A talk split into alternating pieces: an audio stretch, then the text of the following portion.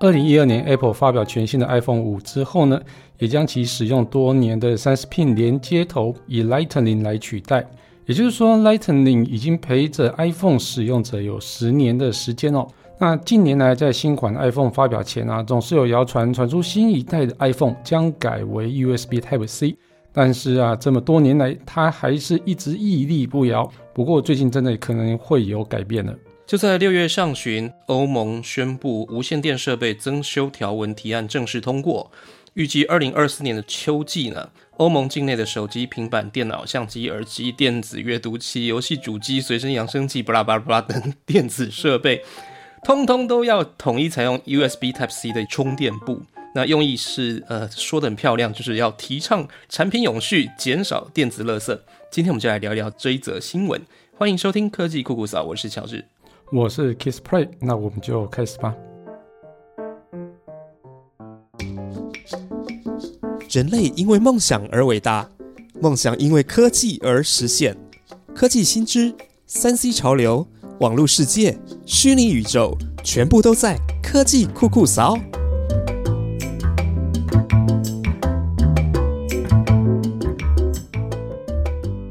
啊，刚念了一堆这个。真的，我觉得他话说的很漂亮。你，但我觉得你，你说这个条文，它是不是根本就针对 Apple 而来啊？你看现在市面上手机跟平板哪一个品牌它不是用 USB Type C？其实你这样说，我没有持反对意见啊。哦，不过我觉得欧盟其实有给 Apple 蛮多时间的哦。虽然说它是今年才算正式，就是前一阵子才正式通过。不过，其实这项提案在二零零九年就已经提出了。那当时 Apple 是采用那个三十 pin 的连接头啊，那其他品牌都还是用那个 Micro USB 哦，就是以前那个梯形的那个接头哦。对对啊，这个现在买搞不好还不太好买了，是不是？现在还买得到了，还买得到。可以。我有些设备还是得还是得用 Micro USB 比较老的设备哦。不过当时是就提案而已啊，没有强制力哦。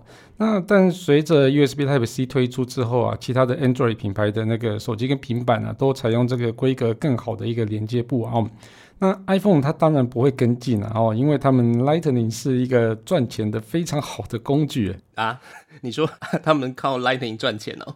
对啊，那确实 Apple 的线材是比较贵，没有错。但是你这个对他们来讲是很很小的东西吧？线材算是一笔啦啊，但是它有另外一笔更厉害的，叫做 MFI 认证。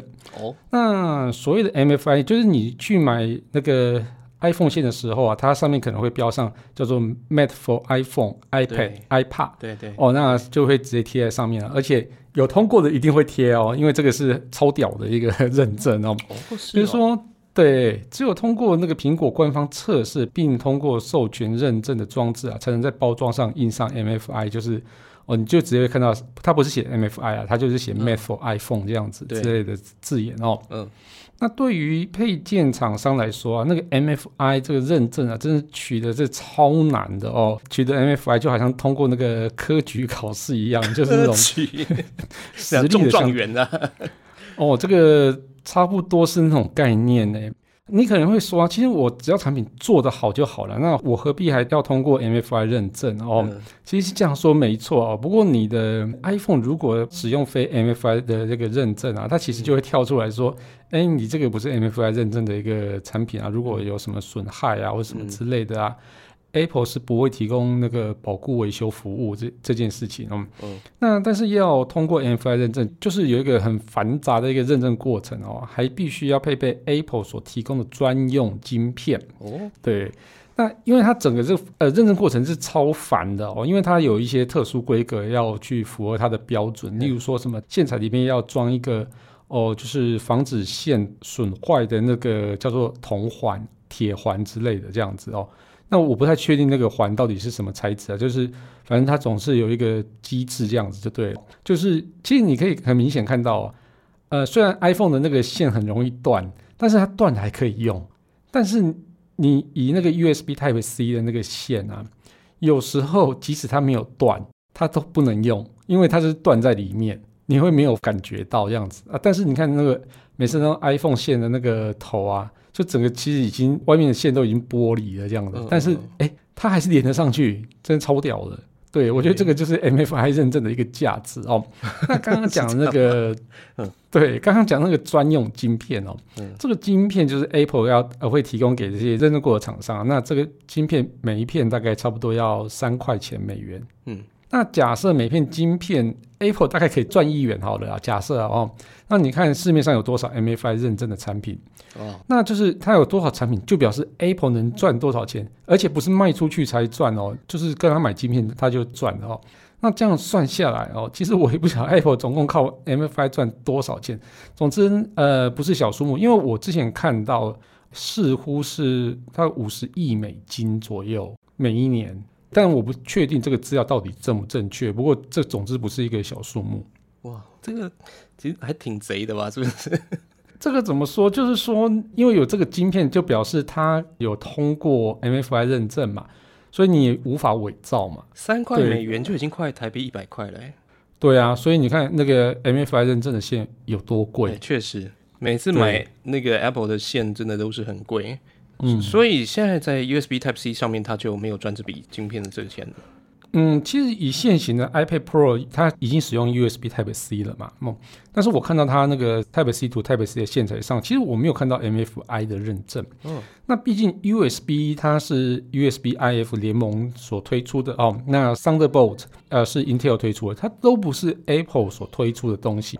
所以，就算未来你要加上去，也要费一番功夫，跟这两大巨头去做一些协调啦。但我我蛮好奇，就是说，其实现在 Type C 跟 Lightning 大概都有它的适合的几种，有它的市场在。对，然后，但是这两个之间，你们是哪一个比较好吗？会不会 iPhone 用了这个之后，反而受限于这条线，变得充电速度比较慢？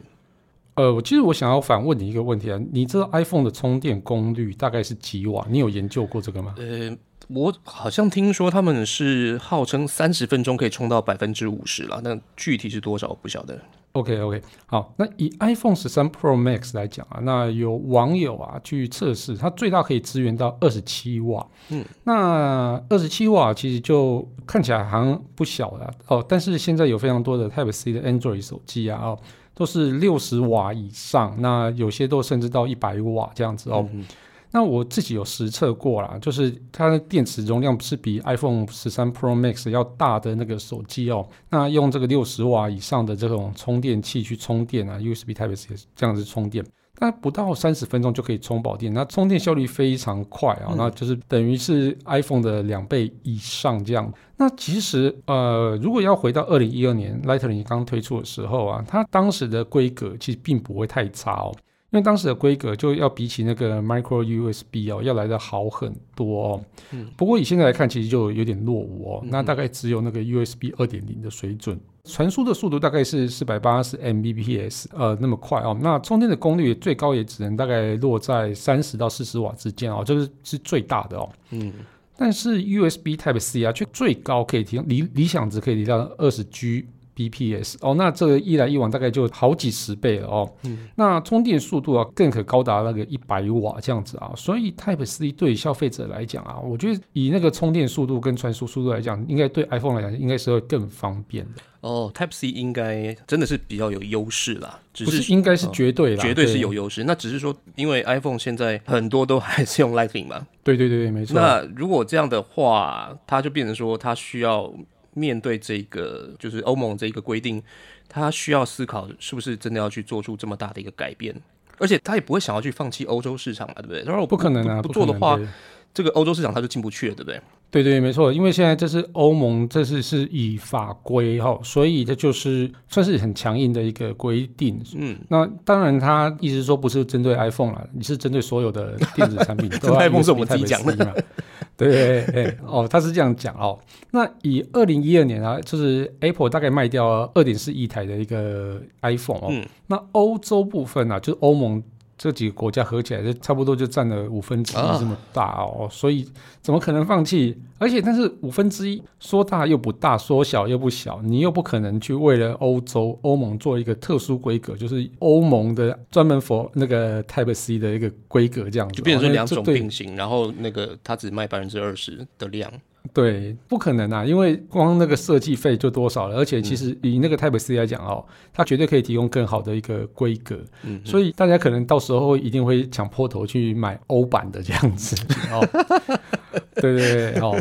那其实除了欧盟以外啊，现在目前那个美国参议院啊，就是就看到欧盟这样做啊，觉得哎好像没败哦，那所以他开始也在推动那个充电器的一个通信规格的法律啊，想要跟进欧盟都统一使用 USB Type C 的规格哦。哎呦，所以我我觉得 Apple 啊是比啊，我觉得他们其实应该早就有准备了啦。只是说那个撑着吧，反正我 MFI 还可以赚钱，就继续赚这样子。哇塞，因为以前总觉得美国的公司都很强势，哎，那真的 美国跟欧盟这一件事情看起来好像有点改变了我对美国企业的一些印象了。我我也不知道啊，就是欧盟，我觉得最近其实跟 Apple 是有点过不去，但我觉得有一些过不去的点啊，我我们可能下几季再聊一下这样子，哦，这很有趣，对，好，对，所以今年是不是就可以看到 iPhone 开始出现 USB Type C？我觉得没有那么快啊，这个法规其实是有缓冲期的哦，所以它其实这个法规正式呃生不是生效，就其实已经生效，正式要那个全部。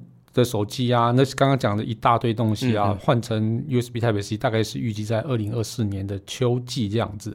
嗯，所以我觉得，如果以这个 tempo 来讲哦，那最迟应该就会在二零二三年哦，就是明年哦，就会开始全面推出 USB Type C 的一个产品，连同它的笔电哦、平板哦。不过它的平板本来就是 iPad Pro，就是用那个 Type C 的嘛，哦。那但但是它其实这次的笔电 MacBook Air，它是又用回那个 MagSafe 那个充电头。对对对，对对对对，所以它到时候会不会又再改一次，又回到 USB Type C 这样子哦？这个也不知道。那一一定会啦哦，如果因为它要卖给欧洲这样子哦，所以我觉得应该是明年才会比较呃，算是它会全面都改这样子。所以你这样说起来，USB Type C 它的充电快，传输又快，那对于消费者来讲，其实它等于有点统一规格这样子。呃，我们也可以少买一些 鲜，是不是？对对对，所以真的比较环保啊。也确实是，也确实是。